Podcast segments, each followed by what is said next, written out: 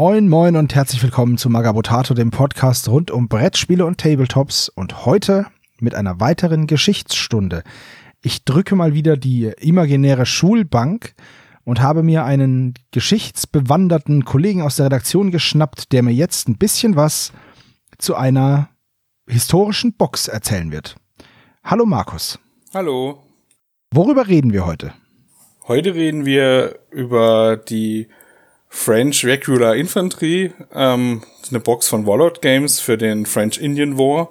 Ähm, ihres Systems Black Powder oder auch für Black Powder gedacht, aber man kann die natürlich auch für andere Sachen nehmen. So wie ich die Zergenfremde, weil ich benutze für ähm, ähm, Muskets und Tomahawks, ähm, was ja ah. perfekt dazu passt. Äh, ja, Black Powder ist mir einfach zu großes Format, deswegen äh, eher das kleinere. Ja, das, das kann ich verstehen. Skirmisher sind einfach, wenn man erwachsen wird und weniger Zeit hat, dann sind Skirmisher einfach das Mittel der Wahl. Ja, und ich habe auch diese Box ausgewählt, weil es ein bisschen exotischer für das Setting ist. Ähm, darauf kommen wir später auf jeden Fall noch genauer, aber auf jeden Fall ist dieser Truppentyp, weil die klingt jetzt so, ah, die reguläre Infanterie, das sollte ja eigentlich der Hauptteil der Armee sein oder so. Ähm, in Nordamerika war das das tatsächlich nicht äh, weil da spielt auch der ganze Schauplatz. Der French Indian War ist der Nebenschauplatz des Siebenjährigen Kriegs in Nordamerika. Okay. Der Siebenjährige Krieg ist ja ein ziemlich umfassendes Kapitel. Wir beleuchten heute nur diesen Part vom French Indian War. Weil sonst sitzen wir übermorgen noch hier und haben noch nicht alles abgedeckt, ne? Ja, auf jeden Fall. Gerade auch äh, der Hauptschauplatz Europa ist schon ein bisschen, also auch schon die Vorgeschichte würde wahrscheinlich eine ganze Stunde füllen. Also von daher äh, reicht der Schauplatz Nordamerika eigentlich dafür. Ja, falls euch, falls euch das mal interessiert über den Siebenjährigen Krieg, dann lasst uns das gerne wissen. Dann muss Markus ein ganz langes Referat vorbereiten. Oh ja, und mir das dann erzählen. Oh ja, das, das, das, das wäre wirklich sehr lang. Ich glaube, das wären Doppelstunden oder so. Wahrscheinlich. so, was kriegen wir denn in der Box? Äh, in der Box sind 18 Metallfiguren, was ja heute auch nicht mehr so üblich ist, weil viel aus Plastik kommt oder aus Resin. Ähm, aber hier ist es noch, ist auch eine alte Range, glaube ich. Die, äh, weil Warlord Games, die neuen Ranges kommen ja auch entweder aus Plastik oder aus, äh, aus ihrem neuen tollen Warlord Games Resin. Nee, es ist nicht toll, das war leider nur die Hoffnung. das, ähm, ja ja, man hat hier 18 Figuren, daraus kann man ähm, natürlich die normale Infanterie ausbilden. Also sehr viel bauen tut man da nicht, weil das, äh, aus, das sind ja die Metallfiguren, ist es ja meistens so, dass du da keine Bauoptionen hast, sondern höchstens mal irgendeine Fahnenstange dran klebst oder so, sonst sind die meistens ja ein Guss. Ähm, und hier baust du halt, hast du in 18 Figuren, hast du einen, einen Offizier, du hast zwei Fahnenträger, du hast äh, noch äh, Trommler und halt die Rest, die normale reguläre Infanterie. Was äh, für Muskets und Tomahawks schon, schon ein guter Grundstock ist, diese 18 Miniaturen. 18 Miniaturen klingt nicht nach viel. Wenn man sich dann den Preis anschaut, dann äh, kommt man schon ein bisschen, kommt schon ein bisschen ins Grübeln, ne? Ähm, ab, äh, aktuell kostet, ja, aktuell kostet die Box nämlich äh, bei Warlord Games direkt im europäischen Shop ähm, 47 Euro für diese 18 Mannequin. Es gibt sie auch günstiger bei verschiedenen anderen äh, deutschen, deutsch stationierten Fantasy- und, und Science-Fiction-Händlern. Nehmen wir mal Fantasy-Welt raus. Da ähm, wird die unverbindliche Preisempfehlung mit 31,63 Euro angegeben und man bekommt sie momentan für 27 Euro und ein paar zerquetschte. Ja, da bin ich fast vom Stuhl gefallen, als ich das gerade eben noch vor der Sendung angeguckt habe. Ähm, ja, krass, 47 Euro. Also ich bin mir sicher, das, das ist noch nicht lang so. Also das kann ich mir nicht vorstellen, weil ich habe die Box früher immer schon so im Augenwinkel beobachtet und da war die bei, also ich schätze 35, wenn überhaupt. Und, und jetzt 47. Also wir haben auch geguckt, äh, es sind alle Metallboxen bei 47 Euro. Bei, äh, zumindest die vom French Indian War, was äh, drei oder vier Boxen sind. Ähm, die kosten alle 47 und ich bin mir sicher, weil ich habe vorher schon welche davon gekauft, dass die nicht so viel gekostet haben. Das heißt, Warlord Games äh, hat gerade richtig, richtig arg auf die Metallfiguren aufgeschlagen. Ja, das sind vermutlich auch Auswirkungen des Brexits, weil einfach das Metall zur Neige geht, vermute ich mal. Sehr ärgerlich. Ähm, ja, wenn euch die Box interessiert, dann schaut am besten mal bei den deutschen Händlern. Natürlich ist es eh schwierig, was aus Großbritannien zu bekommen. Die deutschen Händler haben aber wohl noch die alten Preise. Jetzt, wenn wir diese Box, jetzt haben, sagen wir, die, wir haben diese Box und haben diese 47 Euro gelöhnt. Ähm, auf dem Cover sind jetzt ein paar feuernde Soldaten in einer, ja, eigentlich für den Krieg recht unpraktischen weißen Uniform, Jacke und einem blauen Wams zu sehen mit Dreispitz. Ähm, ja, ist es denn, war das denn so oder ist es einfach nur, weil es cool ausschaut? Nee, die äh, regulären Infanteristen, die sahen so aus. Also es, es, kann natürlich sein, dass sie in Nordamerika auch Mäntel äh, drüber gezogen hatten. Je nachdem, wie die Temperaturen ist oder so. Die Mäntel waren dann meistens nicht äh, in weiß oder sowas. Aber wenn die äh, in der normalen Uniform marschiert sind, sind sie auch so marschiert. Also das war ja noch die Zeit. In weiß. Ja, in weiß. Das, also das war diese äh, typische Uniform der Franzosen zu der Zeit. Das war halt auch noch prunkvollere Zeiten, wie die Engländer sehen ja auch in ihren Rotröcken. Das war auch so die typischen Rotröcke noch. Ähm, auch mit, mit Verzierungen und alles dran. Also die Engländer, also natürlich in Rot ist es ein bisschen zum Anmalen, als für den Hobbyisten wahrscheinlich besser, aber ähm, zumindest die reguläre Infanterie war weiß. Die äh, Hauptstreitkräfte, die in diesem Krieg gekämpft haben, waren ja meistens äh, waren Siedler, also, äh, Kolonial, also Milizen oder äh, Marinesoldaten. Und die Marinesoldaten waren blau und die Milizen natürlich in ihren normalen Klamotten. Also die waren dann eher so Brauntöne und so beige, braun und was weiß ich was unterwegs. Da versteckt sich's auch besser im Wald, ne? Also. Ja, ja, mit Sicherheit. Also das war, es war auch so, dass diese französische reguläre äh, Infanterie nicht äh, im Hauptkrieg, also in den Hauptangriffen teilgenommen haben. Also am Anfang waren sie wohl dabei, aber dann ähm, waren die relativ äh, zur, zur Verteidigung der Festung oder der Force waren die dann eigentlich hauptsächlich abgestellt. Und der, die eigentliche Armee war dann die Marine und die Milizen. Interessant. Okay, aber das, das klingt ja, Marine und Milizen, das klingt ja nicht nach so super ausgebildeten. French Regular Infantry klingt allerdings schon nach militärischem Drill und, und äh, Können. Ähm, waren da denn viele von denen da oder? Nee, also wie gesagt, die Hauptstreitmacht war tatsächlich, äh, ah ja, natürlich die, Ein die Ureinwohner waren natürlich auch ein großer Teil der, Ein der, der Armee, weil sie waren ja, deswegen heißt er French Indian War, die waren mit vielen Stämmen verbündet und äh, auch die Engländer hatten Stämme, die für sich gekämpft, für sie gekämpft hat und die ähm, ja, die, die reguläre Infanterie, die war zwar auch da, aber ich glaube, das, das meiste waren tatsächlich, wie gesagt, diese Miliztruppen der Kolon, äh, Kolonialisten und äh, der Ureinwohner, die da gekämpft haben. Und die Marine. Die Marine war gar nicht so schlecht ausgebildet. Also die, äh, nur weil das Marine ist, waren die, äh, heißt, heißt es nicht, dass die sich nicht, äh, dass die sich nicht auch auskannten ein bisschen. Also die waren auch gut ausgebildet, so wie ich das, so wie ich das gelesen hatte. Okay.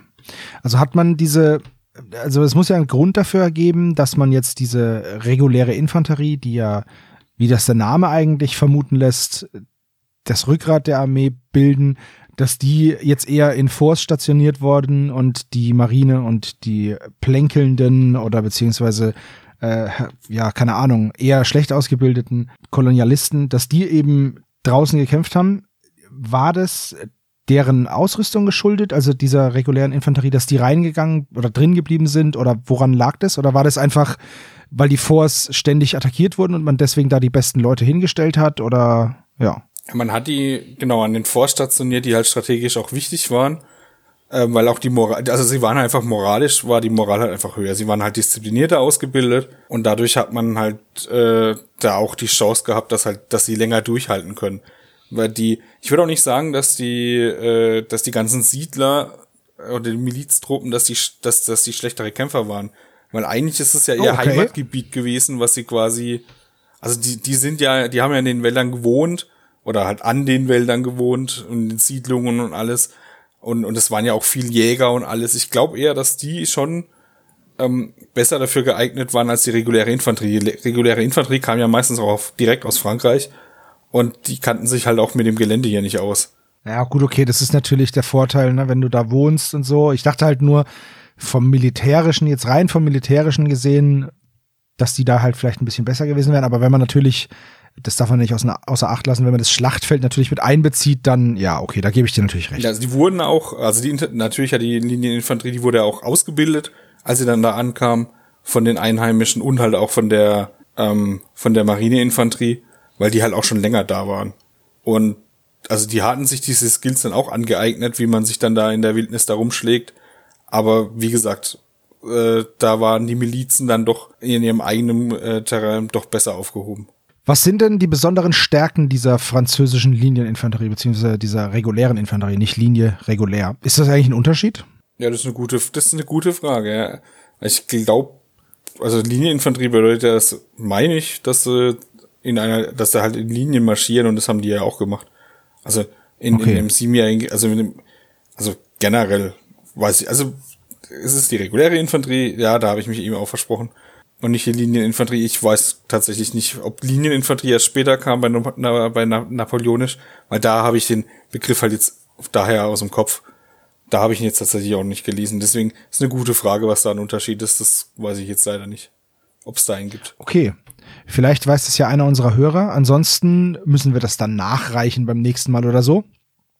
Ähm, das das habe ich auch in der Schule schon immer gerne gemacht, eine Frage gestellt, auf die ähm, keine Antwort, auf die es keine Antwort gab oder mit der keiner gerechnet hat oder die so doof war und so nebenraus, dass man ähm, da dann nochmal später Bezug drauf nehmen musste.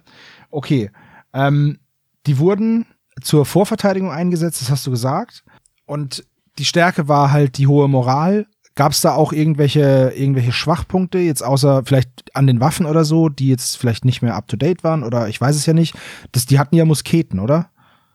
Ja, die, die sind alle noch mit den normalen Vorderladern gekommen, weil das ist ja auch, das spielt ja, äh, also der, der ganze Konflikt war ja von 1754 bis 1763. Und ja, wer jetzt rechnet, weiß, äh, merkt, dass das keine sieben Jahre sind. Das hat auch einen guten Grund, weil die Scharmützel in Nordamerika sind äh, schon zwei Jahre vorher ausgebrochen. Und zwar. Ah, okay. Habe ich dann auch beim Lesen, äh, habe ich auch einen, einen, Namen entdeckt, einer der ersten großen, größeren Gefechte, äh, wurden tatsächlich äh, von, von einem jungen Offizier namens Washington durchgeführt, der ähm, in der Nähe befindliche Franzö äh, französische Soldaten äh, ausgemacht hat und denen zuvor gekommen ist also bevor sie überfallen wurden, haben sie die überfallen und es war der erste größere Konflikt und der war tats tatsächlich schon 54. Also das war schon, gab es da schon, da gab es in Europa den Krieg noch nicht, äh, gab es da auch schon kleinere Gefechte immer wieder. Und als dann halt auch in Europa dann der Krieg ausgebrochen ist, war dann wurde dann, also es wurde auch tr trotz diesen Scharmützeln erst äh, erst 56 äh, auch Kriegserklärungen gegenseitig äh, quasi verkündet. Also vorher wurde das offiziell nicht als Krieg erkannt. Okay, das heißt, sie haben sich zwar gegenseitig in den Wäldern immer wieder mal umgeballert, aber haben halt gesagt, ja, passiert. Ja, also sie haben genau, also sie haben halt äh, kleinere Forts überfallen oder auch größere teilweise und haben auch Forts errichtet in strategischen Punkten, haben da halt damit halt ihre versucht halt äh, in das Gebiet einzudringen. Also es war ja auch, es ist ja auch hauptsächlich im Ohio-Tal gewesen und also wie gesagt, im nördlichen Teil, also hauptsächlich auch so Kanada und, Nord und, und halt nördlichen Teil der USA war das so, so dieses Haupt und der Ostküste war so das Hauptgebiet, ähm, als wo das Ganze da stattgefunden hat. Okay. Haben diese, diese Kollegen hier aus Frankreich dann auch gegen die Ureinwohner gekämpft oder war das eher dann, also haben die, war das dann hier eine Auseinandersetzung Ureinwohner gegen französische Infanterie oder französische Infanterie gegen Briten. Also hat man sich auf diesem Level dann äh, nur europäisch bekriegt oder haben die auch einfach auf alles geballert? Also ich weiß ja nicht, wie so ein Angriff auf so ein Vor abgelaufen ist. Äh, ich vermute mal, dass man da jetzt mit Pfeil und Bogen wenig ausrichten kann. Ja, nee, also das, die, die Ureinwohner wurden auch bewaffnet. Also die hatten, hatten auch die, hatten auch Gewehre mit Munition und alles. Also es war so, dass auf der französischen Seite viele Ureinwohner gekämpft haben, aber halt auch auf der britischen Seite, weil auf der es gab auch äh, Indianerstämme, also ja, ich nenne es mal Indianerstämme, die sich dabei erhofft hatten, weil die es, wo es gab auch Stämme, die von anderen Stämmen unterjocht worden waren, also waren war dann auch quasi vasallenmäßig, dass die in einem mhm. anderen größeren Stamm unterstellt waren und die haben dann teilweise auch für die Engländer gekämpft, weil sie sich erhofft haben, dadurch durch diesen diesen höheren, von diesem größeren Stamm wegzukommen. Dass die dann wieder eigenständiger sein können oder mit Hilfe der Briten halt quasi da von dieser Unterdrückung da wegkommen. Ach krass. Das ist ja, okay, äh, Stellvertreterkrieg, aber andersrum, ne? Ja, also es waren auf beiden Seiten, wie gesagt, äh, die Ureinwohner dabei. Und ähm, ja, auf französischer Seite, die haben ja dann auch oft angefangen, halt auch die Siedler anzugreifen und, und da kleinere Massaker anzurichten, also und auch teilweise die äh, Siedler und, äh, verschleppt und sie dann auch in ihren, äh, in ihren Stämmen weiterleben lassen. Ach, krass, okay. Da müssten wir mal das nächste Mal über so eine, über so eine Ureinwohnerbox reden. So eine Indianerbox. Ja, wenn das Interesse da ist, können wir das auch mal machen, ja. Eine Woodland Indian Party gibt's da zum Beispiel. Ja, okay. Ähm, hast du denn ein besonderes Gefecht oder eine besondere Begebenheit, die diese Einheit hier erlebt hat, parat, als, als kleines Beispiel? Gibt's da ein, ein cooles, einen coolen Schlachtbericht? Wie ich schon vorher sagte, also man hat meistens Force angegriffen. Also es war jetzt nicht, dass das ein rieser, rieser großer Feldzug war, sondern man hat über die Jahre immer mal wieder, oder gerade am Anfang immer wieder versucht, äh, verschiedene Forts anzugreifen und zu vernichten. Und da haben am Anfang die Franzosen ziemlich viel äh, angegriffen und eins davon war auf dem Fort, ähm, was man auch aus dem, wenn man den Film Letzten Mohikaner kennt. Mhm. Da haben die, die Franzosen das Fort angegriffen, haben es belagert. Während dem Film sieht man das auch. Und ähm, man hat, also es war auch damals üblich, dass man die jetzt nicht alle komplett platt macht oder sowas, sondern man hat oft angeboten, dass es, dass sie quasi das vor aufgeben können und freies Geleit bekommen. Ah, okay, also praktisch so lange belagert, bis nicht mehr ging. Dann gesagt, okay, geht raus, dann hatten, haben die, ich sagen wir mal, die Franzosen jetzt das vorbesetzt und dann ging es vermutlich auch mal wieder hin und her, ne? Also, dass dann irgendwann die Engländer zurückgekommen sind und sich hier vor zurückgeholt haben. Ja, also manchmal haben die Franzosen oder die auch die Besatzer selber, äh, die Besatzungstruppen selber, die dann gegangen sind, haben meistens auch äh, oder öfters mal auch ihr Fort zerstört, bevor sie gegangen sind. Ähm, okay. In diesem Fort, das war das, das Fort William Henry. Ähm, wie gesagt, man kennt's, wo, also jemand, der den letzten Mohikaner geguckt hat, der, dem sagt es jetzt auch was. Ähm, die Briten, der, der Oberbefehlshaber war auch, äh, war der Monroe, den sieht man da im Film auch und so. Und dem wurde dann auch quasi von den Franzosen angeboten abzuziehen. Das haben die dann auch angenommen, nachdem sie mehrere, äh, nachdem sie längere Zeit belagert worden sind. Und die französischen Truppen haben sich eigentlich daran gehalten, aber ihre Ureinwohnerverbündeten haben, äh, denen war das nicht genug und das sieht man auch im Film und haben teilweise ähm, die Zivilisten, die mit abgezogen sind und aber auch Teile der Armee, die, äh, die da abgezogen ist, dann äh, überfallen und auch da abgemetzelt. Also das war, also ich weiß jetzt nicht, ob es öfters vorkam, aber hier äh, in dem Fall war es auf jeden Fall, ist es bekannt, dass es so passiert ist. Und das sieht man auch im Film, sieht man das auch deutlich. Das wusste ich nicht. Äh, den letzten Mohikaner, den habe ich vor Jahren mal gesehen. Es war wirklich schon lange her. Sollte ich vielleicht mal wieder schauen. Und äh, dann auch mit anderen Augen, weil ich jetzt eben ein bisschen mehr weiß. Ähm, ja, die französische reguläre Infanterie. Gibt es sonst noch irgendwelche Besonderheiten? Man muss viel weiß malen. ja, ich frage mich allerdings, wie sich so eine Uniform durchsetzt. Also klar, die Prunktruppen und so, das verstehe ich schon und die sollen hübsch aussehen, aber das ist doch beim ersten, der kniet sich einmal hin und ist die Hose dreckig. Ja, frag mal die Österreicher im napoleonischen äh, Konflikt, ja, da hatten die richtig, auch weiße ja. Uniformen und das ist deutlich später. Also ich meine, die äh, französische Uniform hat sich dann, glaube ich, auch gegen später ist sie dann eher so so hellblau geworden, glaube ich. Also die haben das dann auch abgelegt, aber zu der Zeitpunkt war die noch so. Wie gesagt, die Marine ist blau, also die haben blaue Uniform. Da ist es deutlich äh, angenehmer, die auch anzumalen. Also ich habe ich hab auch schon äh, Miliztruppen und äh, Französ äh, und die Marinetruppen. Ich, ich habe jetzt halt diese Box mir noch geholt, um quasi, damit ich äh, auch diesen Truppentyp noch hab. Also Ureinwohner habe ich okay. natürlich auch noch, äh, auch schon. Ähm, aber ich habe mir die jetzt als so Ergänzung also geholt. Also ich hätte die jetzt auch in diesem Konflikt würde ich diese Infanterie jetzt auch nicht als äh, als Hauptding meiner Armee. Das ist ja so, wie ich das jetzt mache, dass es quasi jetzt noch die Option ist, dass man die noch dabei hat, weil vielleicht man ja einen Vornachbaut oder so und da irgendwie eine Belagerung nachspielen will, dann sind diese Truppen natürlich auch noch sinnvoll, wenn die dabei sind. Aber ich würde sie jetzt nicht zum, zum Aufbau, also ich würde es nicht so, als, als Stadtbox würde ich es jetzt nicht benutzen. Mit 18 Personen da drin, 18 Soldaten da drin, ist, ist eh nicht sehr viel. Und äh, ja, zu dem Preis, den sie momentan kosten, ist auch kein guter Deal. Nee, also da gibt es naja. tatsächlich bessere Boxen äh, von anderen Herstellern, die halt äh, quasi diese Marine und die Milizen und die Ureinwohner drin haben. Also alles zusammen in der Stadtbox und die ist ganz, da gibt's welche von Northstar, die sind ganz cool. Die gibt's mhm. be für beide Seiten, das sind auch bei den Briten, sind zwar auch äh, reguläre Infanterie dabei, aber auch Ranger. Also die haben auch so Ranger-Einheiten oh. und die sind cool. Also da gibt's äh, besser, also die, die sind eher gedacht, um damit anzufangen, als jetzt diese Box. Also wie gesagt, ich wollte halt vielleicht auch mal ein kleines Vornachbauen und da wollte ich dann halt auch ein bisschen reguläre Infanterie dabei haben. Ah, okay, cool.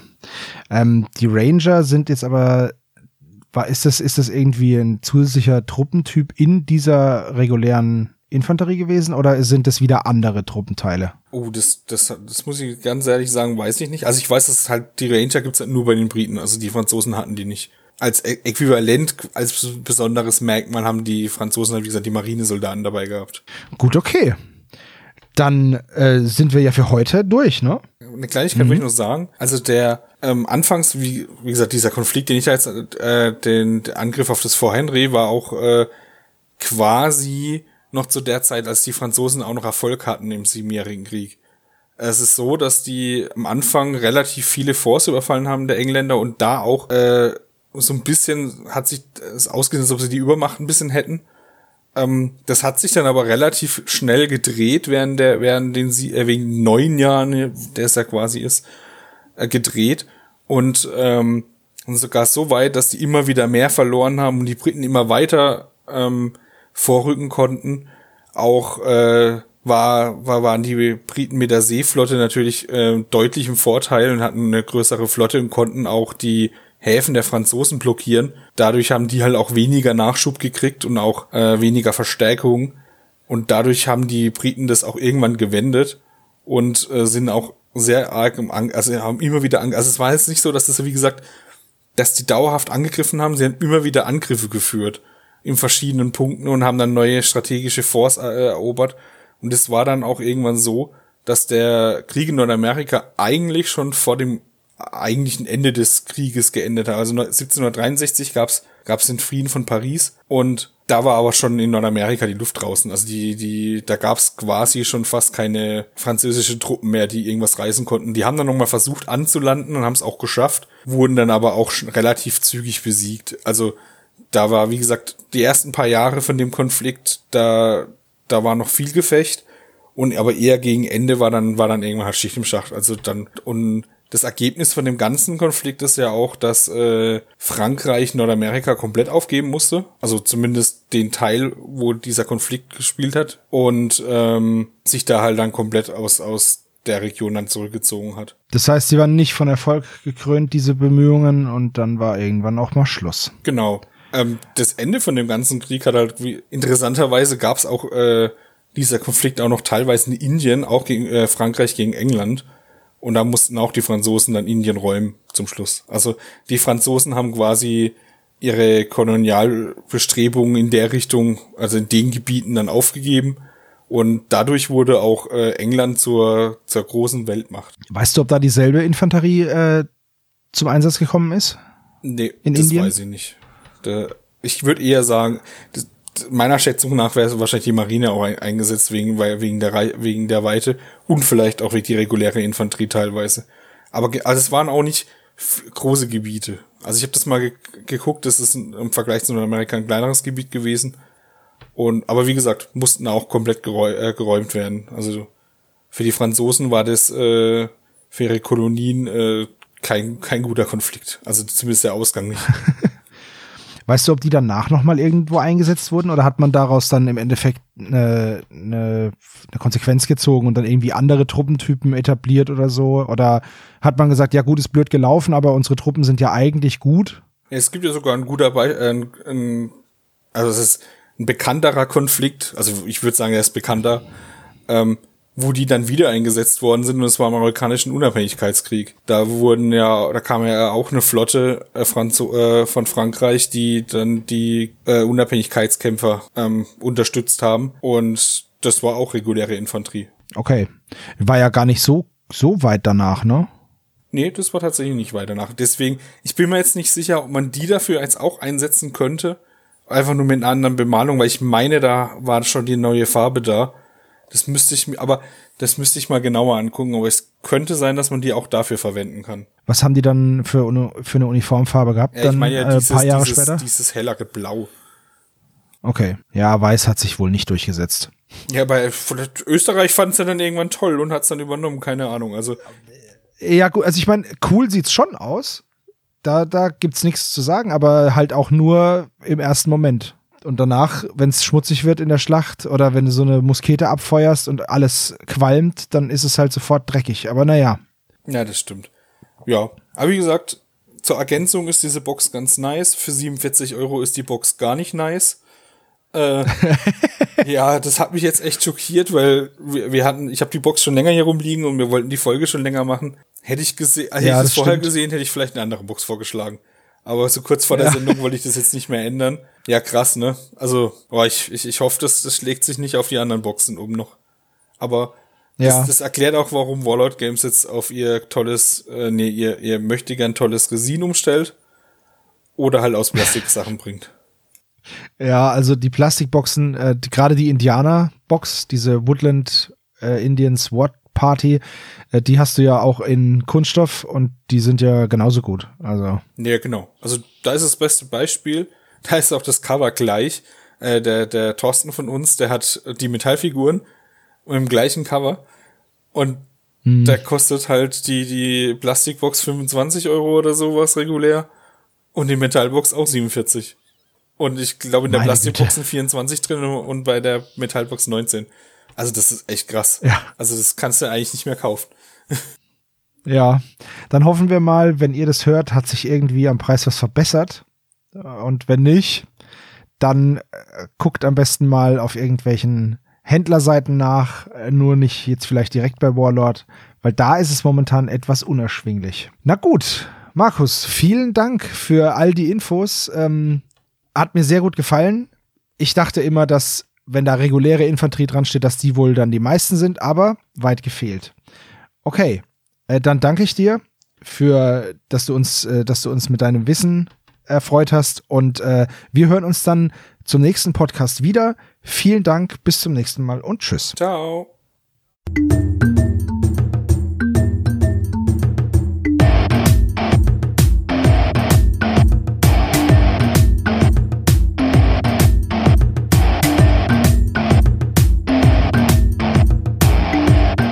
Magabotato, ein unabhängiges und kostenloses Projekt von Fans für Fans unseres gemeinsamen Hobbys.